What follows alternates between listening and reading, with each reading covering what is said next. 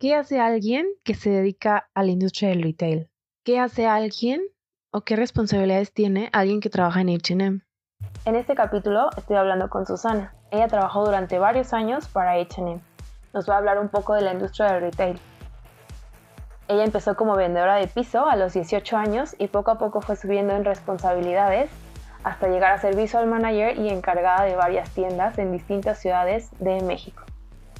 Lo curioso de su perfil, mm, bueno, en realidad ella no estudió nada relativo a la parte de retail, ella estudió diseño de modas, pero su llamado a la industria la terminó llevando por un camino a la moda diferente. Espero que puedan llegar al final de la entrevista porque nos recomendó varios libros para los que se quieran dedicar a la parte de visual merchandising, algunos consejos para la parte de retail, algunos consejos sobre los perfiles aptos para este tipo de trabajos. Y bueno, consejos en general, como ya saben, siempre para personas que quieren emprenderse un camino en la industria de la moda. Caminos a la moda. El podcast de marketing a la moda. Te conectamos con la industria de la moda.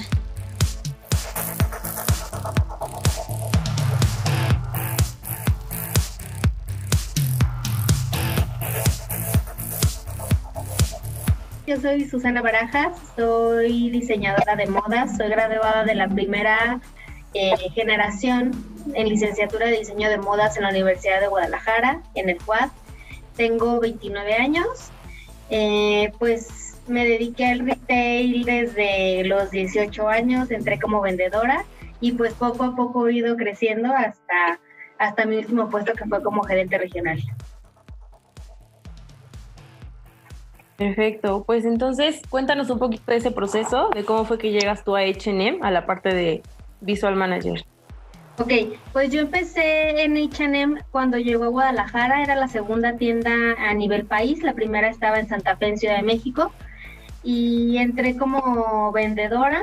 Antes de entrar a, HM yo trabajaba en Sara, entonces justamente la que era mi, mi gerente en Sara se pasa a HM y un día me escribe y me dice, oye, me vengo para acá. La verdad es que los valores de la empresa están súper padres, eh, el sueldo es mucho mejor, bla, bla, bla. Mando mi currículum y entro aquí a H&M en Galerías Guadalajara como vendedora. Para ese entonces yo estudiaba. Entonces, pues empiezo a, equilibrar trabajo con estudio. Cuando yo acabo mi carrera, eh, como un añito después de que entré a H&M, me ofrecen irme a Puebla ya con el puesto de visual. Obviamente en todo este proceso me encontré a gente increíble que me ayudó a capacitarme, que estuvo ahí para enseñarme cómo se hacían las cosas, que vieron que eso me gustaba. Entonces siempre tuve como eh, esa gente que te ayudaba. Entonces me ofrecen irme a Puebla, me voy a Puebla, estoy un año, ocho meses aproximadamente viviendo en Puebla me encantó Puebla, creo que es una ciudad súper bonita, súper tranquila. Eh, de ahí estuve trabajando en desarrollando un proyecto nuevo que era de escuelas de visuales. Me dediqué a capacitar a los visuales nuevos que tenían en toda la empresa a nivel país, porque era cuando H&M tenía como más crecimiento. Entonces empiezo a capacitar los visuales, que es algo que me encanta, me encanta capacitar a la gente, me encanta enseñar, me encanta platicar y de ahí me ofrecen irme a Ciudad de México con el mismo proyecto. Me voy a Ciudad de México y bueno, en Ciudad de México unos meses después abre la vacante para eh, Visual Manager en la tienda de Madero, que es la flagship en Ciudad de México. Y pues entro obviamente a pues a esta competencia y me quedo con el puesto de Visual Manager. Es como llego ahí. Después de pasar por mil tiendas, mil capacitaciones, es como llego a estar ahí. Y entonces, eh, digo, tú ya estabas en la empresa, pero ya para aplicar esa posición, eh, ¿hacías otras pruebas de nuevo o...? Sí, obviamente fue como un proceso muy largo porque teníamos que demostrar desde pues conocimientos de, de, marca, ¿no? O sea, a lo mejor cómo se hacen los procesos desde recibir el producto nuevo, colocarlo, obviamente parte del liderazgo, porque ya con ese puesto tenías equipo a cargo, entonces sí fue como, como obviamente pasar varias pruebas. Éramos 10 personas compitiendo por ese puesto y al final pues, pues me quedé con, la tienda de madera. Fíjate que yo no sabía que habías trabajado en, Puebla, porque yo soy poblana, entonces qué bueno que te haya mm, gustado la ciudad, me da mucho gusto. Pero em, me gustaría que antes de que sigamos con las demás preguntas, les des un tip a los, a, los profesionales, ¿no? O que acaban de salir de estudiar, o que incluso puede ser que estén estudiando y que estén buscando un trabajo en la industria, ¿no? Para todos estos procesos que tú has pasado, me gustaría mucho que tú, con tu experiencia les regales un, un tip.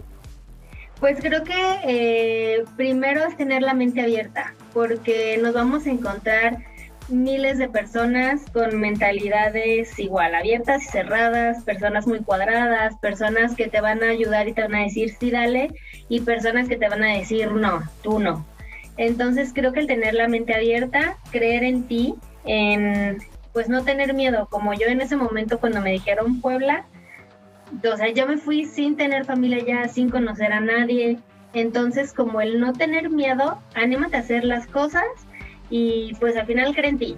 Haz las cosas bien y si lo haces de corazón y con todas las ganas, seguramente va a salir bien. Perfecto, me encanta. Entonces, si quieres, ahora sí, cuéntanos cómo empezó tu camino a la moda, porque tú eres diseñador de modas. Sí, yo soy diseñadora de modas. Y bueno, la historia es, eh, empieza por culpa de mi hermana mayor. Mi hermana es diseñadora gráfica, también estudió en la Universidad de Guadalajara y justamente eh, en un evento que se hace acá, el Design Fest, cada año, en el año 2009, pues ella obviamente, estando en su ámbito, me invita y me dice, oye, salió una convocatoria para un concurso que se llama Piedra, Papel o Tijera, que justamente es crear vestidos eh, o outfit completo y ese estaba inspirado en la independencia y la revolución. Entonces me dijo, ¿qué te parece? ¿Entramos? Siempre desde chiquita me había gustado, pero no era la moda algo que estuviera en mi vida. O sea, yo, yo me gustaba porque yo vestía mis Barbies, vestía mis muñecas, les hacía ropita, pero siempre estuvo como de lejos, como era como algo inalcanzable para mí. Entonces mi hermana me dice que si entramos, me, le digo que sí, y sin saber ni patronaje, ni cómo sacar medidas, ni nada, hicimos un vestido que nos quedó increíble.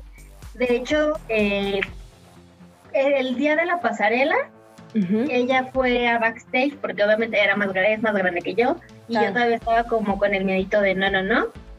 Ella entra y justo cuando veo el vestido en la pasarela dije, wow, o sea, wow, quiero hacer esto, quiero crear esto, quiero sentirme como orgullosa de mí misma otra vez viendo esto, como viendo la gente que se emociona, mi familia ahí, entonces creo que ese momento fue el que me marcó y dije, la atmósfera, ¿no? Sí, sí, sí, sí, como el todo. Entonces, mi hermano fue la culpable. Entonces, supe que quería diseñar. Y estudias la carrera, ¿cómo fue el proceso? ¿Qué dijeron tus papás, tus amigos? La verdad es que, bueno, justo cuando pasa esto en, en el Design Fest, la carrera no existía en Universidad de Guadalajara solamente existía en, escuelas privadas y la verdad es que se salía de mi presupuesto. Yo no tenía manera de pagar una escuela privada. Y cuando se empezaban a hacer los trámites, que todo iba a pasar, abren la carrera así, no sé, un mes antes de que empezara como todo el proceso. Que te digo que justamente yo soy egresada de la primera generación. Y pues entro, nos piden hacer una colección. Obviamente yo no sabía dibujar un maniquí, no sabía de telas, no sabía absolutamente nada, pero aún así en mi proceso creo que fue cuando me, me, empecé a enamorar también. Mi hermana siempre estuvo como atrás de mí, ella con su experiencia de diseñadora gráfica, pero también siempre como aportándome para, para poder sacar las cosas de la mejor manera y pues creo que el resultado se vio porque quedé en la carrera y pues salí, salí como licenciada de diseño de modas. Yo padre, porque al final si no teniendo, digamos, una preparación previa o nociones previas y que aún así hayan aceptado, pues obviamente implica que traías ya, no un portafolio, pero quizás sí habilidades blandas que ellos ya veían, que pues al final estabas marcada, ¿no? Sí, sí, era mi destino. Perfecto. Este, y bueno, a ver tú, desde tu experiencia, que ya llevas algunos años, para ti, ¿qué es lo más trabajoso de trabajar en esta industria. Hace rato me comentabas en el previo ¿no? de la entrevista que ahora te cuesta trabajo con esta posición de visual manager porque no es algo que digamos en México ahora esté eh, como en tanta boga, ¿no? De, por parte de los reclutadores de las, de las empresas. Entonces, además de eso, pues, ¿qué es lo más trabajoso para ti, ¿no? De ahora en la industria. Pues creo que, que como te lo dije ya, el, el, el toparte con personalidades que como te pueden levantar, te pueden hundir. Creo que quitarnos como, como esa mentalidad del diseñador de modas eh, pues es muy elitista o la moda tiene que siempre ser eh, perfecta o tienes que ver a las gerentes de tienda porque me pasó eh, que tienen que ser súper delgadas. Entonces, como esa parte de quitarnos estereotipos, creo que es algo que al principio me costaba mucho porque pues yo no quería eso. O sea, a mí me gustaba mucho la moda, pero no quería ser parte de ese estereotipo y de llegar a lo mejor tener una responsabilidad y decir tú no porque, no sé, porque te gusta el color negro, yo qué sé, ¿sabes? Entonces, creo que esa parte de, de entender que te vas a encontrar con miles de personas diferentes y el tú tener bien claro qué quieres, cómo quieres aportar a la sociedad, porque sí, estamos en la moda, pero pues siguen siendo trabajos y siguen siendo personas. Entonces creo que esa parte es muy importante para mí y el cómo llegué a entenderlo y cómo llegué a trabajarlo, eh, pues sí me costó como trabajo, enfrentarme con muchas personalidades, con muchas mentalidades, con empresas eh, que también eran como súper cuadradas en eso, pero creo que, como te lo digo, teniendo tus valores claros, tus metas claras, pues siempre lo vas lo vas a, lograr. Y fíjate que me gusta esto que dices, ¿no? De, que al final dices, pues al final somos personas, ¿no? Al final somos humanos. Y hace rato igual en el previo de la entrevista me lo decías. Y lo que te iba a comentar es que, fíjate que curiosamente en esta última, ¿no? Temporada de que hemos estado grabando, se oye mucho esa palabra, ¿no? En los entrevistados, la parte humana.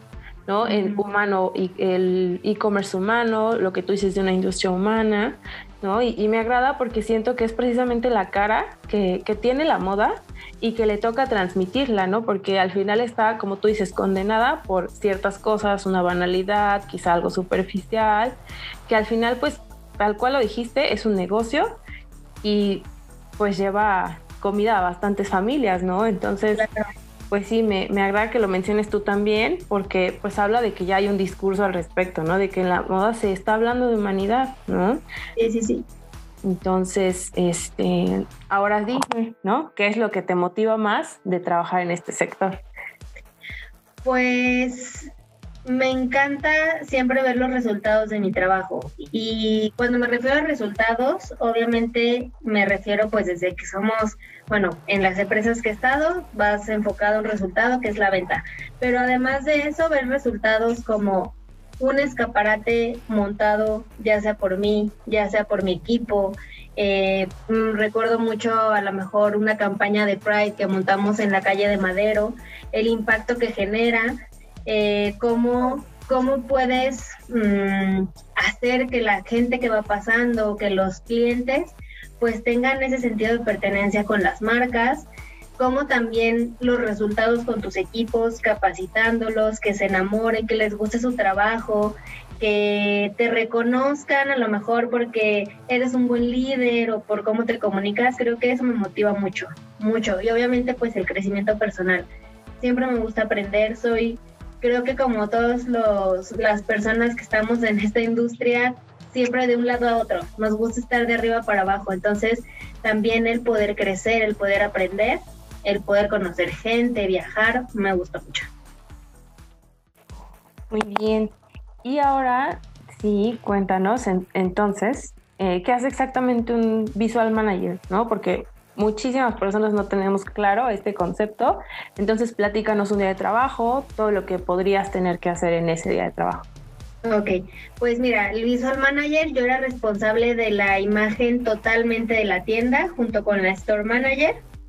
Ella enfocada más en parte como operativa, yo en parte visual.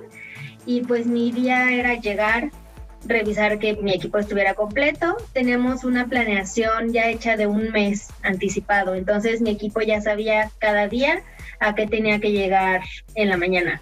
Entrábamos a las 7 de la mañana todos los días, entonces de 7 a 10 y media, que es nuestro horario con tienda cerrada, era hacer montajes, cambiar escaparates, eh, colecciones, maniquís, styling, eh, POP, marketing, lo que tuviéramos que hacer pues con tienda cerrada. Y después de, la apertura, pues dar seguimiento a KPIs, eh, ver qué va a ser mi enfoque en el día, qué va a ser mi enfoque en la semana, planeación de horarios, si tenía que planear vacaciones, si tenía que planear alguna capacitación, eh, era como mi responsabilidad con mi equipo directamente de visuales, pero aún así con el equipo de la tienda, porque también yo me encargaba junto con la store manager pues de tener capacitados a todo el staff. Básicamente es eso. Ok, súper. Oye, ¿y las personas que están trabajando, digamos, contigo, cómo, cómo se llaman esos puestos? Eh, ellos eran visual merchandising. Ok, entonces... Yo tenía mi equipo de visual. Ok. Perfecto. Entonces, si alguien quiere entrar, por ejemplo, a la posición de Visual Manager, hay que tener los conocimientos de un Visual Merchandising para poder ser Visual Manager después. Exacto. Sí, sí, sí, Perfecto. Y en los Visual eh, Merchandising que tú, que tú contratabas o con los que tú trabajabas, ¿cuáles son las características que, que buscabas? Pues creo que lo primero es trabajo en equipo, es algo que siempre tenemos que hacer porque las actividades, el rush del día a día, pues obviamente no te deja hacer las cosas solo. Eh, trabajo en equipo, el, saber cómo se comunicaban, porque al final, aunque fueran mi equipo directo, también ellos eran un ejemplo de líderes y de eh, equipo gerencial para el, el demás staff. Entonces creo que eso y obviamente pues si tenían conocimientos extras, qué bueno. Y si no, también siempre se dio oportunidad a la gente de aprender, de capacitarse, de desarrollarse. Entonces creo que importante eso, el, tener liderazgo y el poder trabajar en equipo. ¿Y los perfiles de Visual Merchandising tenían alguna carrera en particular que se repetía o...?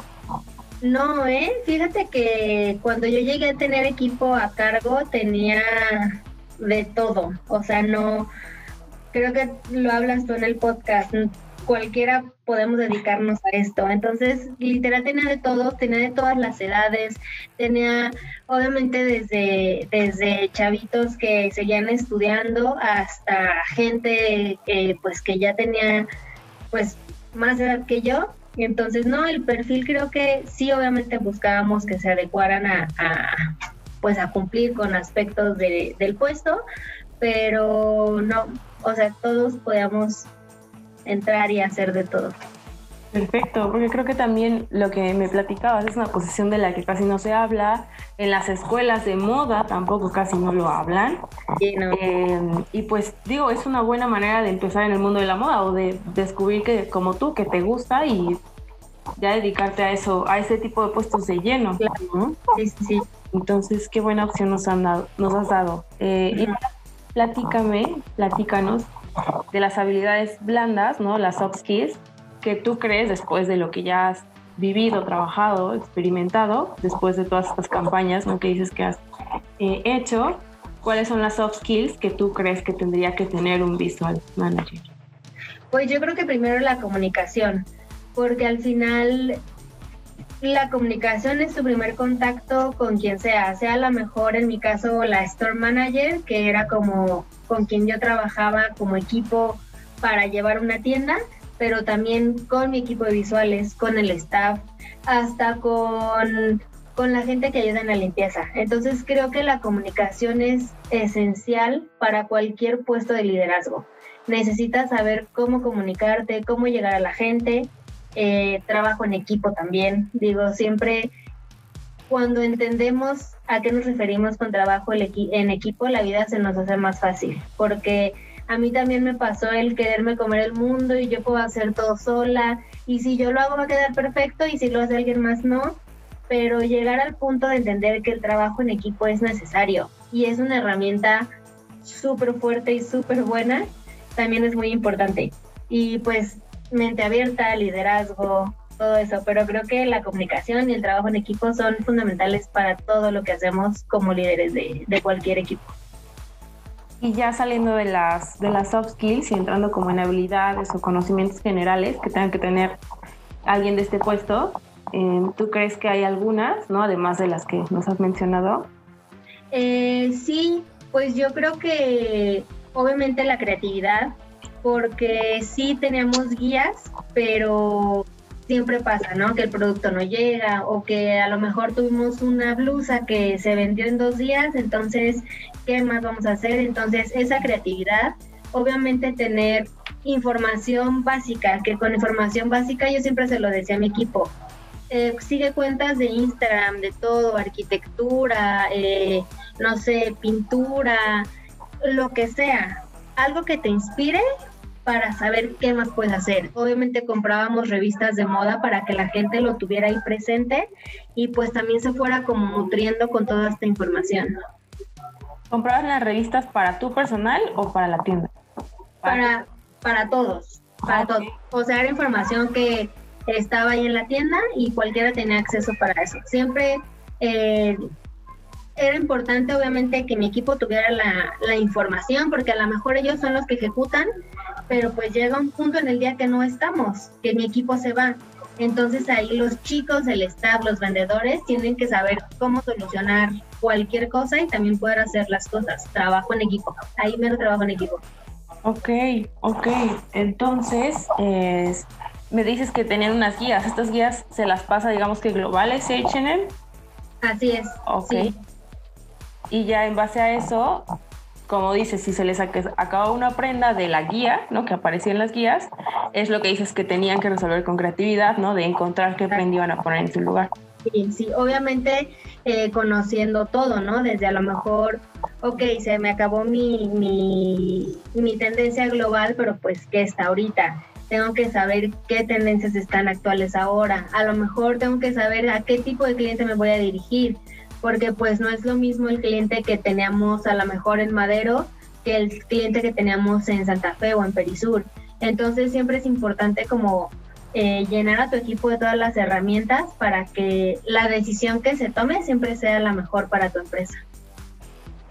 Mm, y esta que me platicas, de esta diferencia que me platicas entre las tiendas, bueno, de entre los públicos, ¿no? De, de, cada tienda, es algo que me, siempre me ha llamado muchísimo la atención y me gustaría aprovechar preguntarte ahora, ¿cómo ustedes hacen para, para darse cuenta de eso? ¿Llevan algún registro?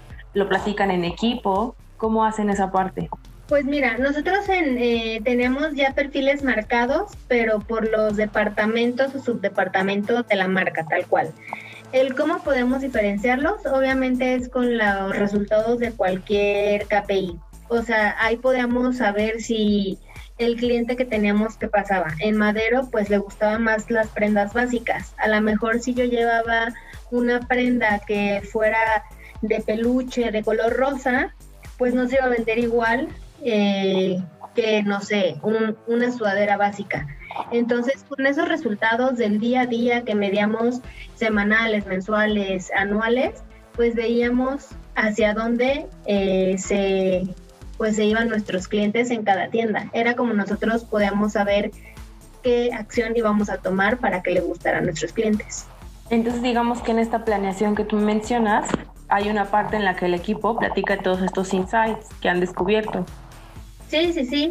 Sí, de hecho, el, el, equipo visual, hablándote que era mi equipo directo, ellos siempre estaban, tenían la información en sus manos. O sea, de hecho, los resultados yo los veía con ellos, eh, cada uno su departamento, si teníamos que ver algo en general, lo veíamos todos. Entonces, siempre, siempre, pues ese, creo que es eso, cuando tu equipo funciona bien sin ti, es porque están muy bien capacitados y saben qué decisión tomar, en qué momento tomarla. Ok, entonces tú estabas, digamos que, eh, llevando, o de visual manager, mejor dicho, de varias tiendas. No, en, en HM solamente de Madero, en okay. como gerente regional ya llevaba 16 tiendas. Ok, perfecto. Pues entonces platícanos eh, qué es lo que tú haces en Mumuso, ya pasando a, tu última experiencia. Ok. Pues en Mumuso básicamente era lo mismo que en Madero, pero ahora llevaba 16 tiendas. Ahí el seguimiento era 16 tiendas, llevaba Guadalajara, Puerto Vallarta, Ciudad de México, Cuernavaca, eh, un tiempo estuve llevando Querétaro.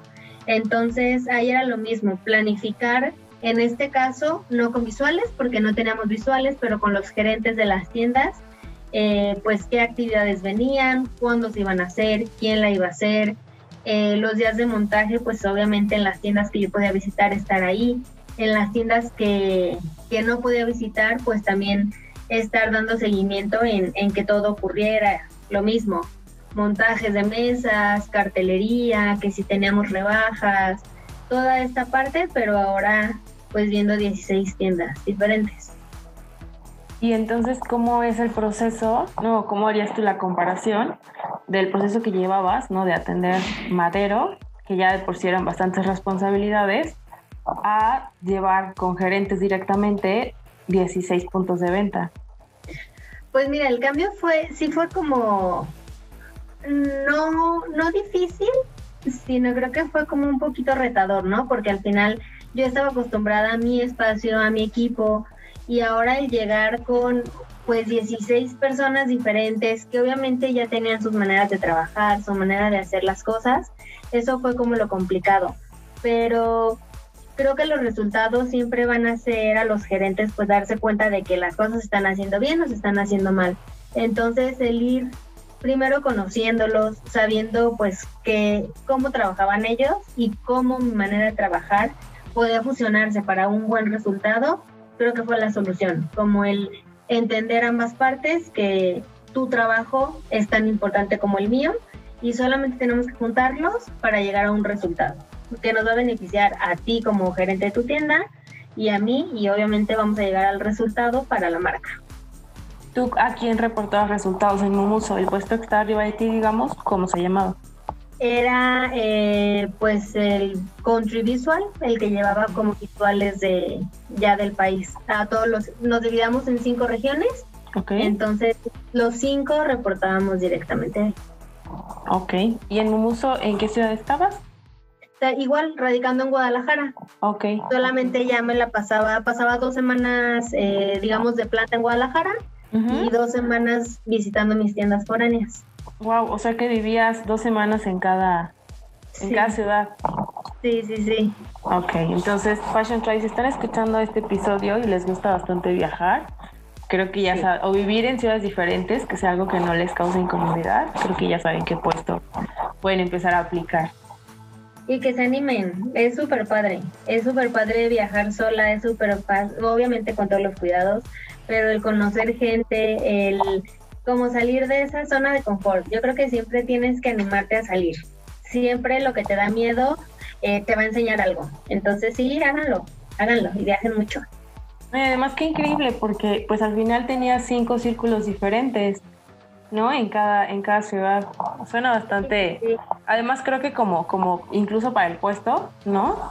Te beneficia bastante como estar viendo claro, todos los días distintos ambientes. Sí, como lo que hablábamos a lo mejor del tipo de cliente, pues ahora lo veía acá hasta en distintas ciudades, en la misma ciudad, en distintas tiendas. Entonces aprendes muchísimo. Eh, aprendes desde diferenciar eso, ¿no? El tipo de cliente, a tus equipos también, porque a lo mejor no trabajan de la misma manera, no sé, en, Ciudad de México, que a mí me pasó, ¿no? Cuando regresé, después de estar casi cinco años en Ciudad de México y regresar a Guadalajara, bueno, en Ciudad de México todo era súper rápido. Todo lo tenías que hacer para ayer. Y regreso a Guadalajara y obviamente yo buscando esa parte de, ah, todo rápido. El dinamismo, claro. Claro, y volver y como darme cuenta, ok, no, pues aquí las cosas no pasan tan rápido. Entonces también como conocer esa parte de la gente está padre. A ver, entonces aprovecha para contarnos a lo mejor una o dos características para que no, no, em, no, no sea tan largo, ¿no? Pero como las principales características de los públicos que tuviste de esas ciudades.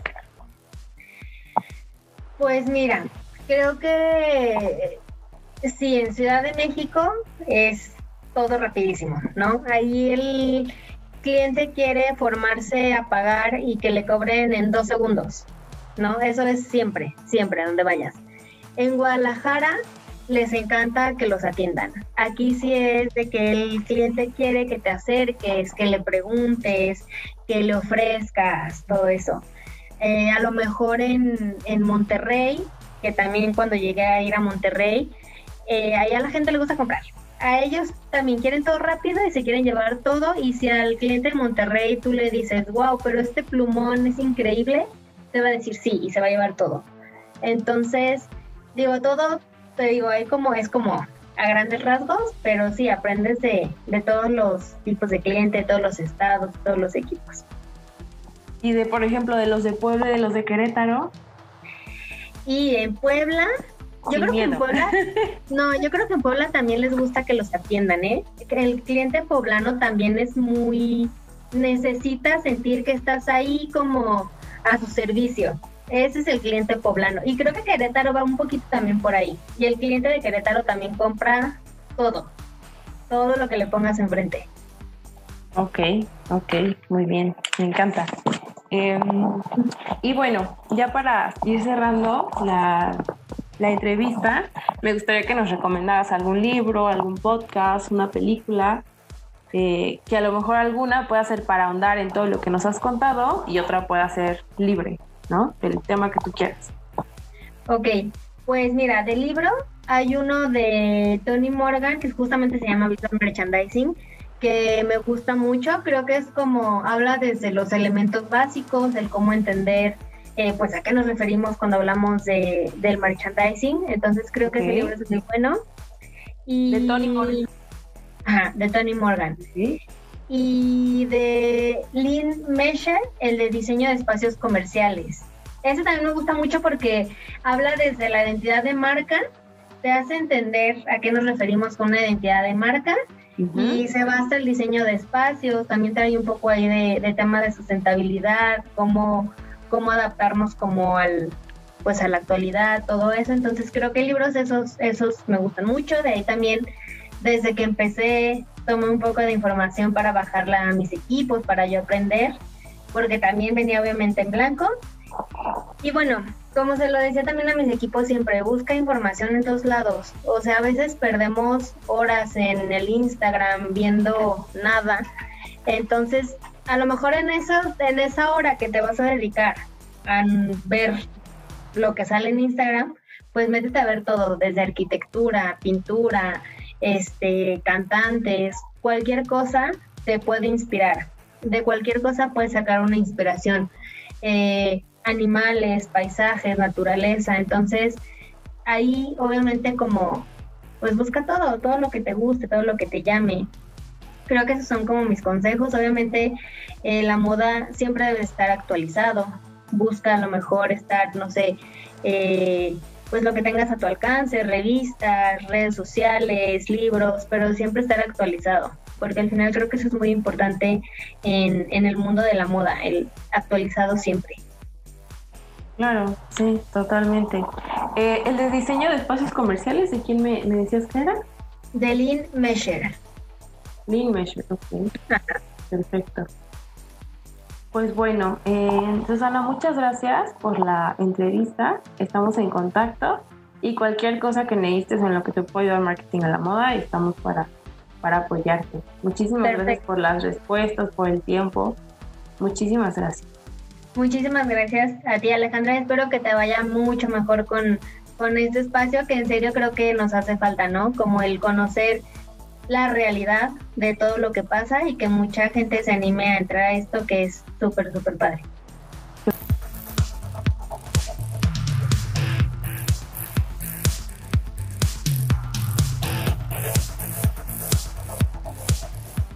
Si aún no han dado clic en seguir en aquí en Spotify o en el resto de las plataformas en las que pueden escucharnos, los invitamos a que lo hagan ahora. Esto nos ayuda a que el algoritmo nos vaya mostrando a más personas que necesitan escuchar este tipo de entrevistas y de información. Pueden seguirnos, ya saben, o mandarnos cualquier duda, pregunta, aclaración, queja, sugerencia a Marketing a la Moda MX en Instagram o visitar nuestra página en marketingalamoda.com.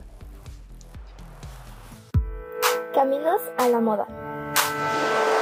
El podcast de Marketing a la Moda.